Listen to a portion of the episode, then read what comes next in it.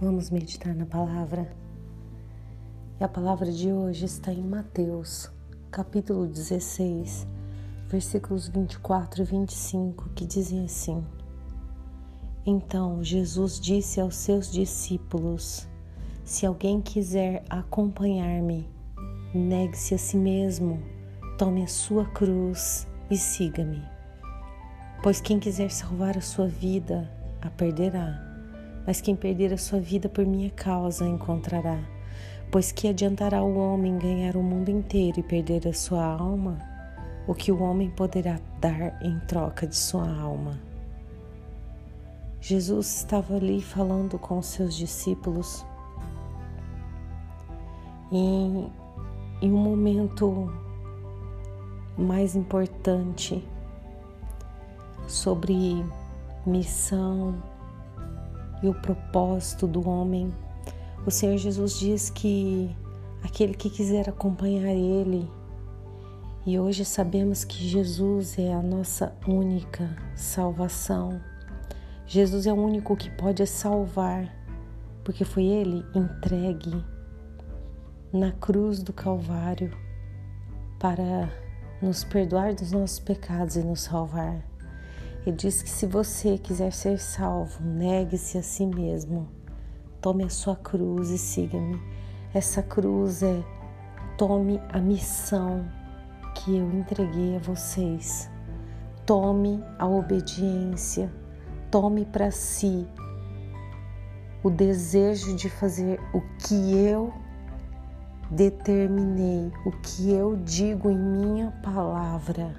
Ou seja, Negue tudo aquilo que você achava, tudo aquilo que você tinha como convicção de vida. Negue a você mesmo e faça segundo a minha vontade. Esse é para aqueles que querem seguir a Cristo e quem quiser salvar a sua vida. Na verdade, quem quiser salvar as suas, o seu desejo, fazer segundo a sua vontade, esse perderá mas aquele que quiser perder a sua vida e, e essa vida quer dizer é se você quiser negar-se a si mesmo, se você quiser não fazer aquilo que você sempre quis fazer por amor a mim, então você ganhará a vida, a vida eterna.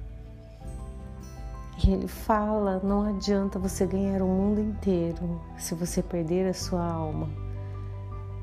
A salvação ela está diretamente ligada em cumprir com a vontade de Deus segundo a palavra. Amém? Vamos orar?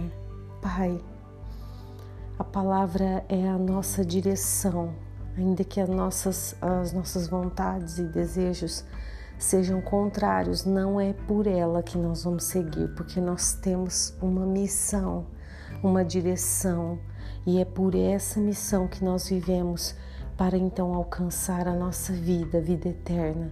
Nós te agradecemos em nome de Jesus e nos ajuda a sermos obedientes para alcançar o melhor que o Senhor tem para nós. É o que te pedimos em nome de Jesus. Amém e amém.